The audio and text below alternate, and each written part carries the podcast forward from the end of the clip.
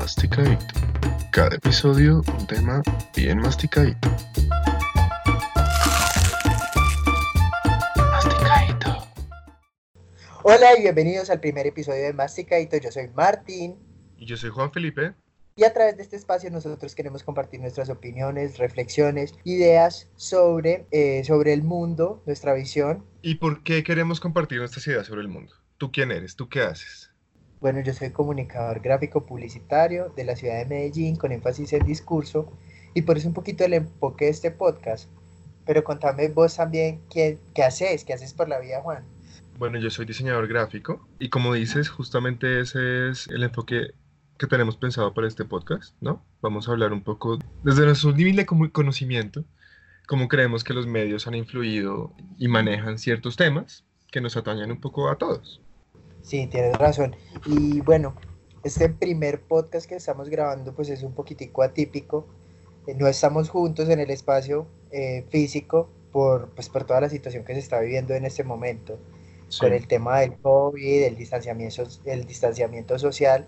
Entonces también hallamos como la oportunidad para, para traer un poquitico esos temas y hacer esas reflexiones en estos tiempos en los que todos estamos en casa y pues creo que es la oportunidad perfecta como para sacar provecho de esta situación y, y compartir un poquitico acerca de esas visiones que nosotros tenemos del mundo.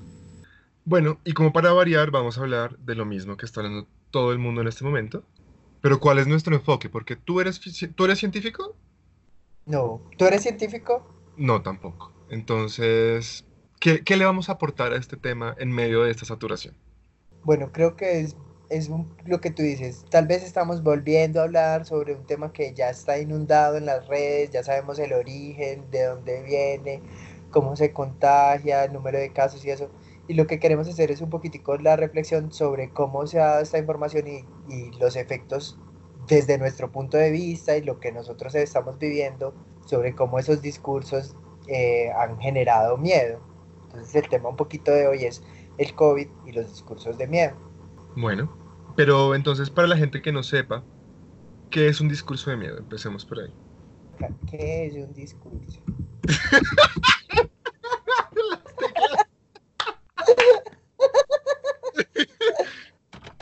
Discurso de miedo. Ups, me equivoqué. Miedo. Enter. Eh, listo, un discurso. Déjame acá. Busco en Google, hago mi búsqueda rápida. Bueno, experto. ¿cómo este programa es así, referenciado en Google. O sea, aquí no se tome nada al pie de la letra, nada de científico. No- nuestra guía es el Internet y de pronto los conocimientos previos que tenemos.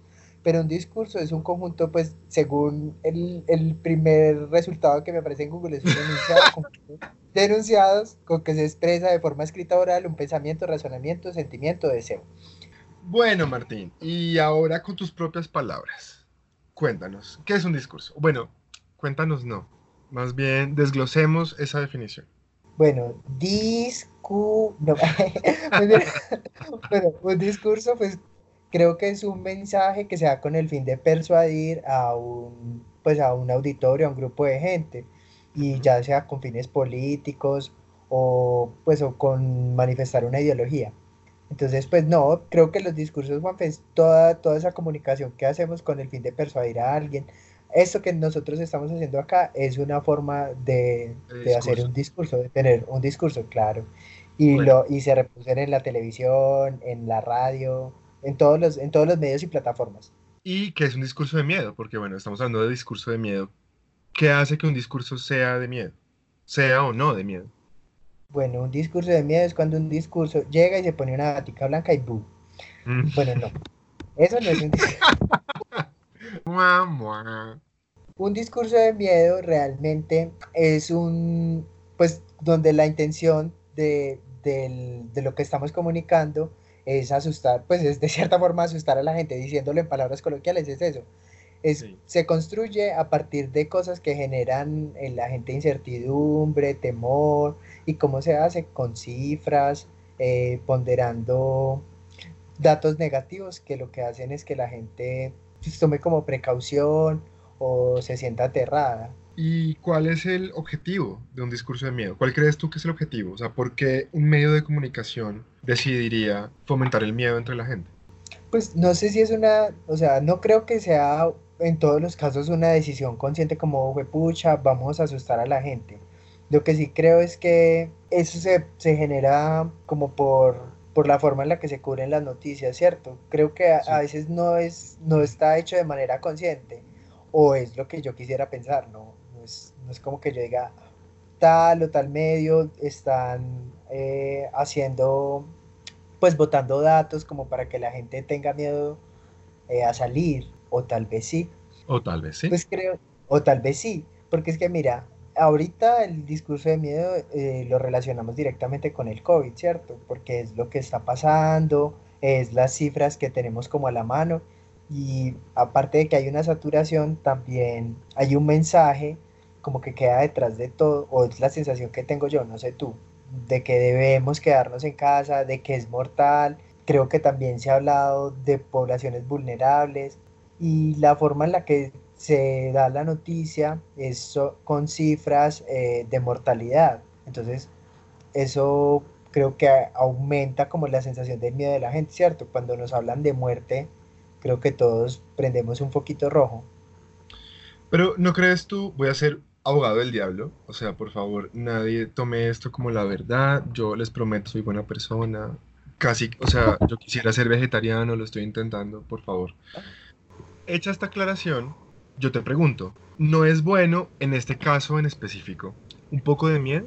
Porque, a ver, un discurso de miedo yo siento que es una forma, un discurso general, ¿no? Lo que decíamos, es una forma de control que tiene eh, un Estado sobre su pueblo.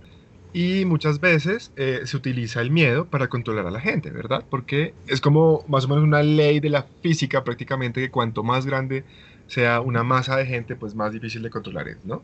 Por ejemplo, paréntesis, trata tú de armar un plan con tus amigos. Si tienes, si tienes uno o dos amigos, es fácil. Si son 20, bueno, la cosa se complica, ¿verdad? Entonces, algo parecido. Cuanta más gente haya, pues más difícil es de controlar. Y yo siento que el discurso a veces no necesariamente es malo. Lo que te propongo en, este, en, este, en esta acotación es lo siguiente.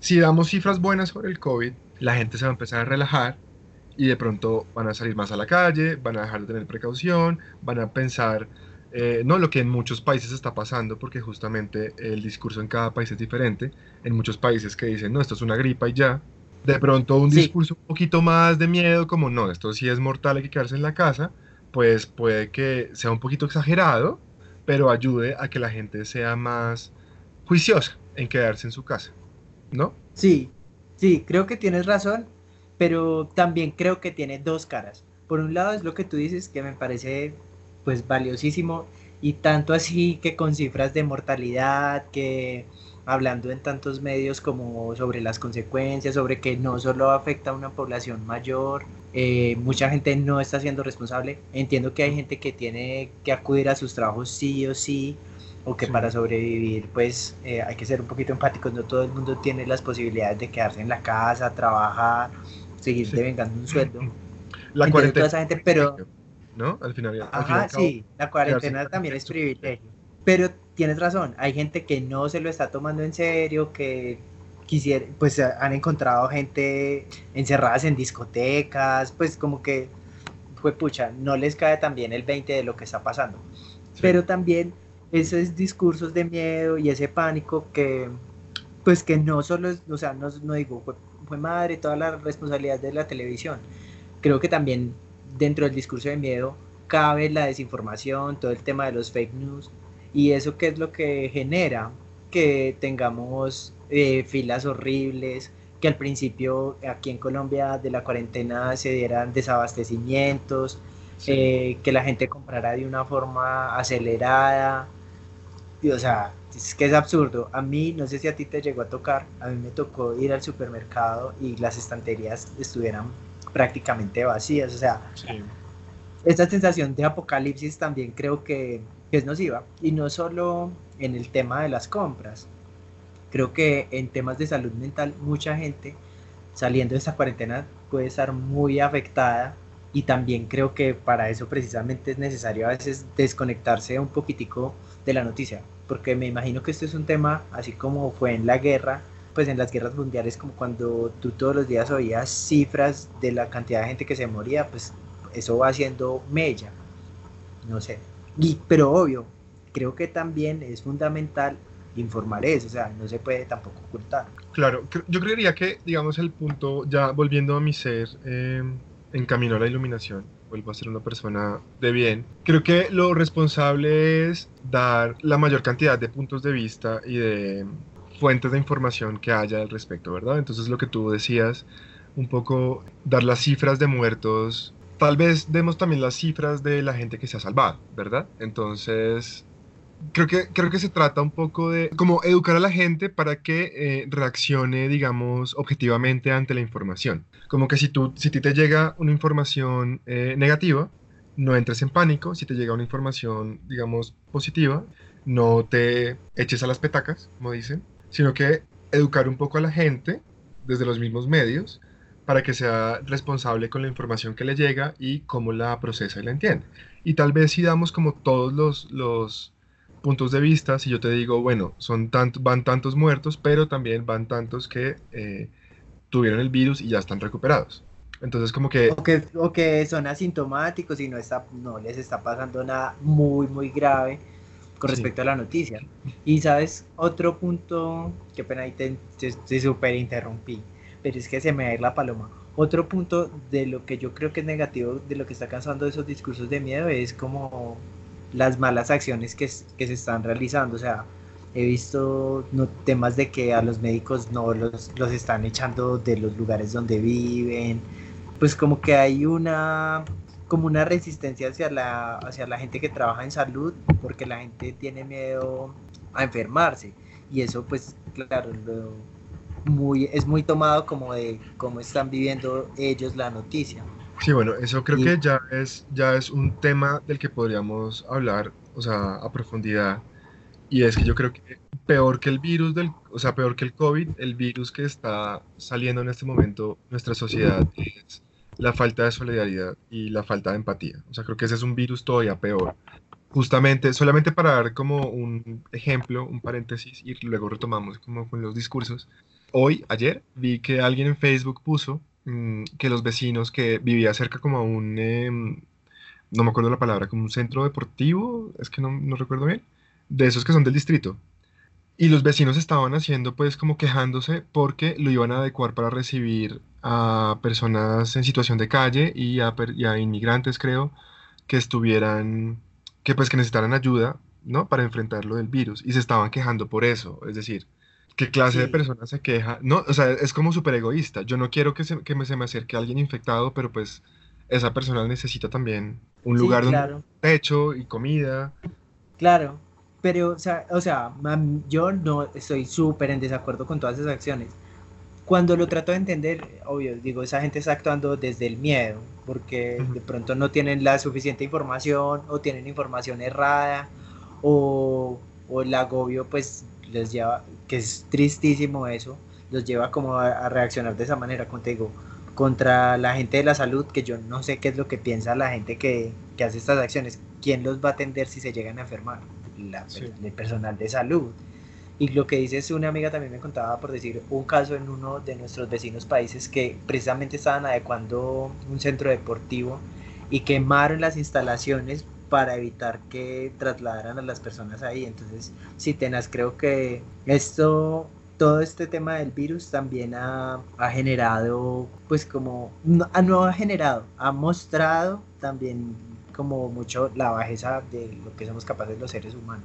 Sí, creo que, creo que justamente el virus ha sacado lo mejor de nosotros y lo peor de nosotros, digamos. Hay gente que con el tema del virus se ha puesto la camiseta y es súper solidaria y hace un montón de cosas súper buenas, ¿no? Hay un montón de cosas bonitas que han pasado a raíz del virus y también hay un montón de cosas horribles, pues como las que estamos diciendo. Entonces, como que ha destapado, nos ha quitado la máscara a todos, digamos. Sí, sí, total. Creo que pues que es el momento como para que desde lo que cada uno y las posibilidades que tiene cada uno, pues se ponga a la 10 y trate de ayudar a su entorno cercano, o sea, si sus posibilidades económicas o logísticas no le permiten ayudar a una gran cantidad de gente, pues por lo menos si puede, haga lo mínimo que es quedarse en casa si usted puede.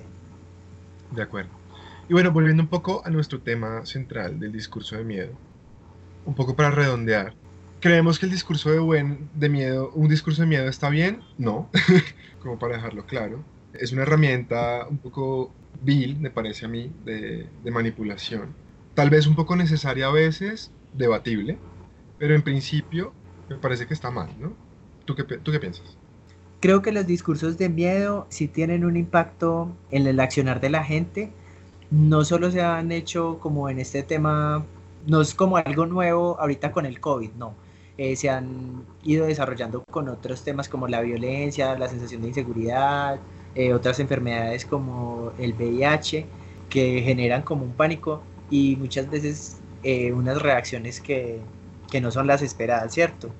Si dijéramos que están construyendo un discurso de miedo para que la gente se quede en casa juiciosa, creo que también genera otras reacciones, como lo que hablamos ahorita, el desabastecimiento, un poquitico la sensación de pánico y de locura en la gente. Entonces, creo que hay otros mecanismos para, para comunicar las cosas y generar un impacto más positivo. Bueno, ya que estamos como hablando del tema, hablemos un poco de cómo atacarlo, cómo atacar el problema. ¿Cómo podríamos, qué, qué tips o qué tácticas tú como comunicador con énfasis en discurso nos puedes dar para no caer en ese tipo de, de, discursos de miedo? Bueno, lo primero que, que, yo les recomiendo a todo el mundo es como que verifiquen las fuentes. Eh, a la hora de que encuentren una noticia, por decir en internet, eh, verifiquen la fuente, que sepan que es una noticia, pues que se, va, se vayan a fuentes que sean fiables y sepan de la veracidad de la noticia. Otro consejo que yo le daría a la gente es que si se siente muy agobiada, se desconecte. Se desconecte por un espacio, eh, si eso le está afectando en su tranquilidad y en su paz, pues desde su casa no puede hacer más que de pronto tener los cuidados que ya se han repetido muchas veces, pero creo que el tema de las cifras, si llega a agobiarlo, no, no las esté escuchando, o sea, darle una pausa y un respiro como el tema. Sí. Yo quisiera poder eh, agregar ahí como, bueno, en este caso, por ejemplo, en particular del, del COVID, una fuente confiable que me parece obvia y súper fácil de encontrar es la Organización Mundial de la Salud. Más allá de un periódico, más allá de, de que también son buenos, pero digo, digamos como que la estrategia fácil, si uno quiere informarse sobre el virus, qué está pasando, novedades, va a la página de la Organización Mundial de la Salud, ¿verdad? Sí, ya que le dices, otra fuente que yo recomendaría, pues en términos de Colombia, sería la página del Ministerio de Salud, pues también si quieren como una información directa, pues podrían estar revisándole ahí, uh -huh. si quieren estar revisando, porque creo que eso también hace parte como de lo que le da tranquilidad a la gente. Hay gente que prefiere no estar informada y otra gente que prefiere saberlo todo. Entonces, sí. a la hora de, de, pues de conocerlo todo, pues bueno, póngase a, a, revisar fuentes oficiales. Y, lo, y otro consejo que le daría a la gente es que pues se abstenga de leer y de escribir y de compartir contenido que pues que no esté basado como en hechos reales ni en cifras, sino en especulaciones, porque ahorita en tema de redes sociales está inundado de gente fatalista, pesimista, o sea, el apocalipsis les quedó chiquito para, para algunas de las publicaciones que leo a veces, que yo digo, o sea, Dios mío, no llevamos ni ocho días y la gente ya está poniendo Vuelta. las cosas en un extremo que yo digo, o sea, basta, basta. Y ese, por ejemplo, para mí, ese es el tipo de publicaciones que cuando yo empiezo a leer, llevo dos renglones y veo por dónde va la cosa, digo, paro aquí porque no me quiero como intoxicar como sí. con esa mala vibra. Yo creo que está muy bien que cada quien tenga su opinión, ¿verdad? Y si mi opinión es que el mundo se va a acabar, perfecto, tengo derecho a tener mi opinión, pero el punto es como lo que yo siento, dejar muy claro, esto es una opinión personal y esto es información que me llega de una fuente confiable, ¿verdad? Sí, claro, eso. Desde mi punto de vista, cuando yo leo algo que es demasiado pesimista, yo lo paro de leer. Y como dices, eh, la cosa está cuando se dan cifras a la ligera, que, mucha gente no contrasta la información porque al principio de la cuarentena creo que se hizo incluso viral una señora española que daba unas cifras, la señora se equivocaba en un número de lo que podía ser proyectado, la señora tampoco era pues una científica ni nada, según entendí, se equivocaba en una cifra y mucha gente lo empezó a replicar en grupos, en redes, en cadenas, y en otro mensaje, porque sí me metí a revisar, la señora decía, corrijo el dato, y se había descachado como en, 100 mil personas, pues una cosa así, entonces decía, pues es absurdo. un, tip, yo, un tip yo recomendaría muchísimo, escóndale el celular a su tía. O sea, para que las cadenas de WhatsApp típicas de tía, si tú eres tía y me, estás escuchando, pues no te sientas cuando un tío hace esas cosas. escóndale no, no, es yo voy a salir en defensa. no comparta cadenas de WhatsApp. Yo voy a salir en defensa de muchas de las tías del mundo.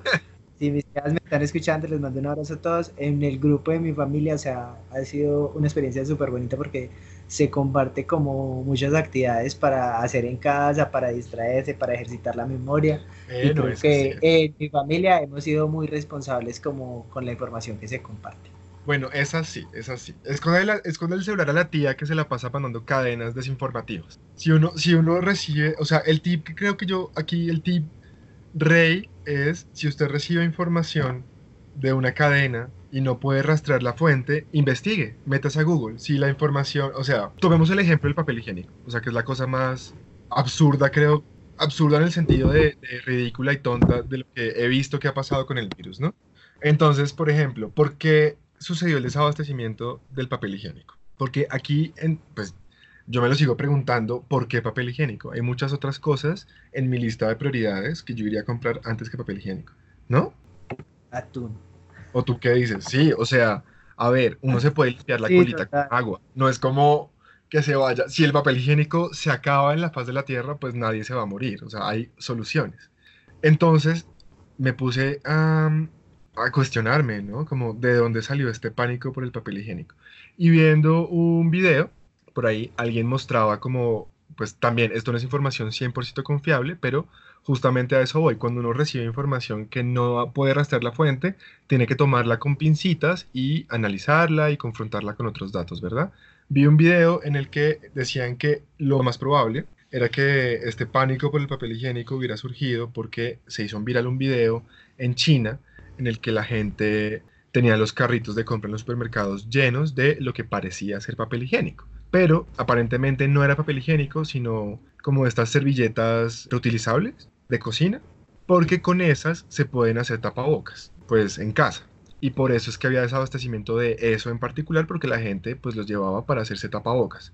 Entonces, seguramente, esa es como la conclusión del video que vi, lo más probable es que al haberse hecho viral ese video, la gente que vio el video vio que estaban comprando mucho papel higiénico y por un fenómeno psicológico que usted puede meterse a buscar en Google porque no es el punto del podcast, uno ve que otra persona está haciendo algo y uno hace lo mismo por, porque pues si esa persona lo está haciendo, exactamente.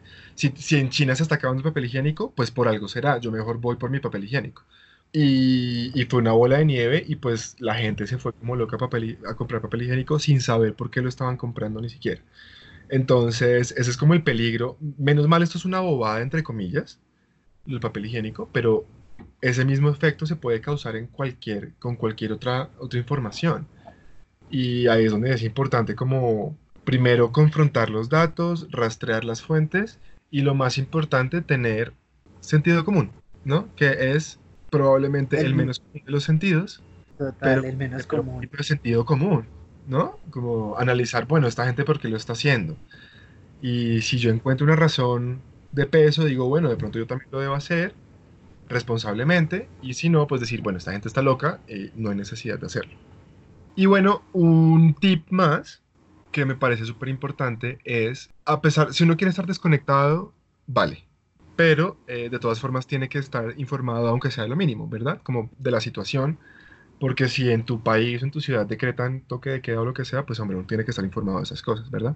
En ese sentido, es importante que uno sepa y tenga presente que en una situación como esta, tan novedosa para toda la humanidad, es normal que la información todos los días cambie, todos los días se renueve Y eso no quiere decir que los medios estén confabulados, eso no quiere decir que la gente no sepa lo que está diciendo, eso no quiere decir que nos estén diciendo mentiras, sino que cada día la situación cambia y conforme a cómo la situación cambia, pues la información también va cambiando. Ejemplo de eso, en un principio eh, se dijo que, por ejemplo, el uso de tapabocas y guantes era mejor solamente para la persona, las personas que tuvieran síntomas, ¿verdad? Y tenía todo el sentido. Es decir, en ese momento, el tapabocas a mí si yo estoy sano, el tapabocas a mí en realidad no me va a proteger de mucho de que alguien externo me contagie. Más bien lo contrario, el tapabocas funciona para que una persona que esté contagiada no contagie a los demás. Porque si estornuda o tose o lo que sea, pues eso se va a quedar en el tapabocas. Y tiene que quitárselo, digamos, de la forma adecuada y todo eso.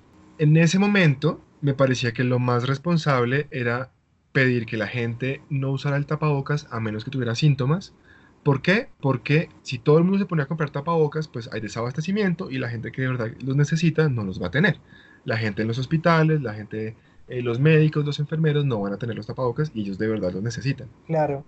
En ese momento me parecía súper bien. En este momento, ¿qué pasa?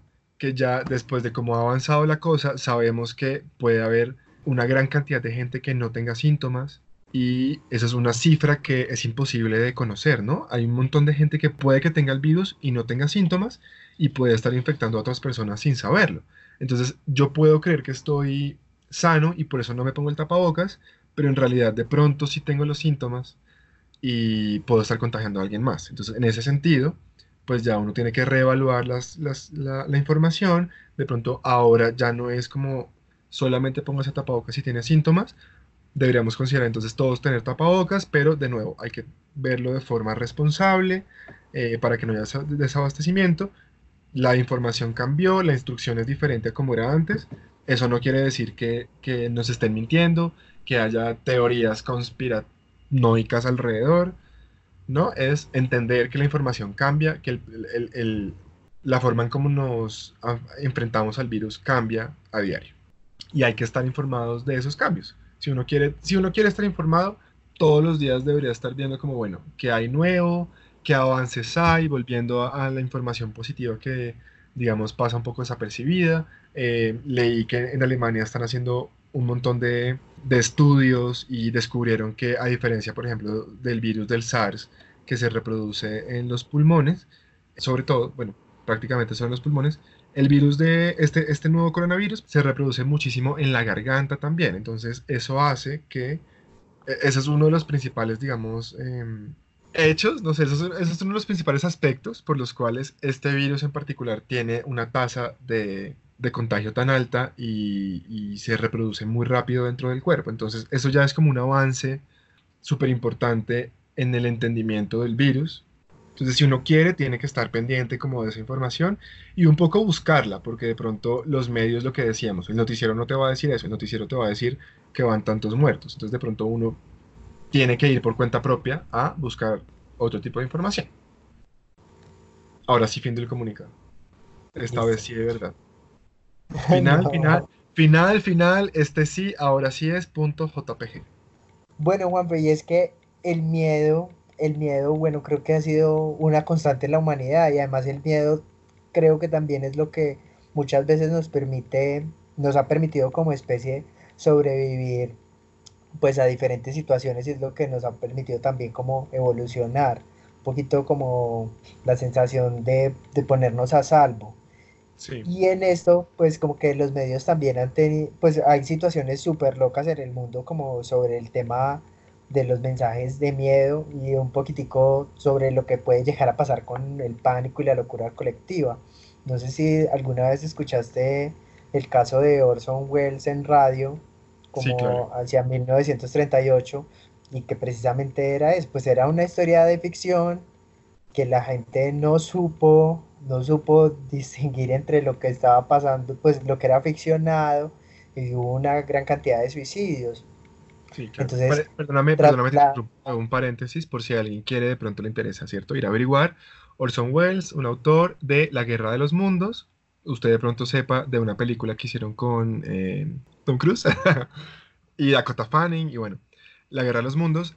Él leyó la novela por radio y la gente pensaba que era una noticia, la gente no sabía que era una, que era una novela, entonces la gente de verdad, muchísima gente entró en pánico porque se imaginaban que los extraterrestres estaban llegando a, la Tierra y bueno, eso desató el pánico. Ya, cierro paréntesis. Gracias, porque no di contexto, mil gracias. Entonces lo que te decía, trayéndolo un poquitico a la actualidad, pues obvio, se genera un, un montón de mensajes, la gente entra en pánico, pues teniendo un poquitico más de información y de herramientas eh, a comparación pues de esa época, pero sin embargo esa sensación de miedo y de inseguridad sigue cambiando nuestros comportamientos. Entonces creo que ese es el punto donde hay que tener cuidado. Tampoco relajarnos y hacer de cuenta como que nada pasa, que era lo que tú ahorita contabas un poquitico, pues como fue el caso de algunos países que se tardaron en tomar medidas como como aquí en la región como México o como Brasil, donde el tratamiento de la noticia era como aquí no está pasando nada. Sí, bueno, sobre todo creo que es muy problemático, depende de quién haga el discurso, tiene una afectación mayor o menor, ¿verdad? No es lo mismo que lo salga, no sé, no es lo mismo el discurso que estamos haciendo tú y yo en este momento a que salga el presidente de Brasil como hizo a decir que eso era una gripa y que él era una persona muy sana y que él había hecho deporte cuando era joven y que por eso no le iba a pasar nada si le daba el virus. Que es como claramente una cosa súper irresponsable de decir, porque no solo lo que estás diciendo, la información que estás diciendo no tiene ningún fundamento y va en contra de lo que todo el resto del mundo está diciendo, su posición de mandatario del país valida esa información y es como que solamente por el hecho de ser el presidente ya tiene razón para mucha gente. Entonces, pues, claro. ¿no? Lo vuelve algo oficial. Claro, Oficializa y le da como una veracidad al discurso y un peso. Claro, si lo dice un presidente, pues para un país debe ser como, bueno, pucha, si lo está diciendo él, puede que no sea tan grave. Lo bueno sería que mucha gente no le copió. Y bueno, y no solo pasó en, por decir, en México y en Brasil, en Estados Unidos pues, también como un poquitico desde la parte oficial de, de, presidencia y de todo lo que, todo el mensaje que está mandando Trump es ha sido un poquitico equivocado y desatinado y es triste como de pronto el impacto que pueda tener, porque mucho de lo que nos llegaba aquí como en, tono de advertencia y un poquitico con, con temor eh, desde Europa era como eso, como que decían pilas, acá no nos lo tomamos tan en serio, o sea, es un poquito llevándolo a lo coloquial, pero como que el mensaje era eso, como aquí no nos lo tomamos tan en serio y mire cómo nos ha pegado de fuerte. Y creo que en esa medida, pues Colombia, o sea, uno siempre quisiera como que las medidas hubieran sido más pronto o que fueran ser diferentes, pero poniéndolo un poquitico en la perspectiva mundial, creo que nos acogimos a las medidas rápido. Sí, eh, creo que, a ver, hay muchas cosas por hacer, hay muchas cosas que podrían haber sido mejor, pero digamos que en el escenario local de Latinoamérica, bueno, América completa incluso, Tienes razón, creo que no nos fue tan mal, también un poco por suerte, me parece a mí, porque hay otros países que de pronto han tomado medidas similares y les ha ido peor. De pronto hay un poquito de suerte, ah, el, factor suerte puede ser ahí presente, pero nos ha ido no tan grave como podría ser, lo cual, a ver, tampoco es un aliciente porque, pues hombre, si en Europa, que es el primer mundo, están colapsados, imagínate una situación similar aquí. O sea, si las cifras llegan a ser iguales a las que hay allá, aquí, pues vamos a quedar en la mala, porque aquí el sistema... A ver, sin mensajes de miedo, sin mensajes de miedo. no, perdón, pero perdón, tienes, tienes, toda la razón. Hay que ser un poquito conscientes y bueno, hay que acogernos a las medidas todos. Exactamente. exactamente. Bueno, y creo que ya es momento como de ir concluyendo. Eh, muchas gracias a todos los que nos escuchan. Como saben, este fue nuestro primer episodio eh, y esperamos pues volver. disculpe, disculpe lo poquito. lo mucho y lo poquito, mijo. Y ¿Qué es eso? Cariño, que usted disculpe, disculpe. Todo con amor, todo muy caserito. Esperamos que en un futuro Juanfe y yo podamos estar juntos y grabarlo de tú a tú. Pero pues mientras tanto, las redes y toda la virtualidad a través de donde nos escuchan nos permite grabar este primer episodio. Bueno, entonces sin más, de nuevo gracias a los que nos hayan escuchado. Si quieren compartirlo, pues que nice. Somos muchachos pobres que quieren compartir sus opiniones. Si quieren compartirlo y porque les gustó y quieren que nuestra opinión llegue a otras partes y les parece que la información que dimos es importante, pues que, que chévere. Muchas gracias. Eh, si nos quieren seguir en redes sociales, ¿cómo apareces tú, Martín? Yo aparezco como MRTN Euse en Instagram, me pueden seguir ahí. Y ya. Y ya. Bueno, unos muchachos visuales, yo también solamente tengo Instagram. eh, mi Instagram es juanfection con T, o sea, como Juan Fe de Felipe C T I O N, Fection. No son, no son muy prácticos nuestros nombres de, de Instagram. Nuestros nombres de usuario. Pero eh, No son muy además, sí, total. En la descripción de pues de este, de este podcast estarán pues igual copiados nuestros usuarios y los usuarios de las redes sociales que crearemos para nuestro podcast Masticadito. Eh, nos vemos en la próxima. Nos oímos en la Nos próxima. oímos. Gracias, besito, chao, chao, chao. Chao.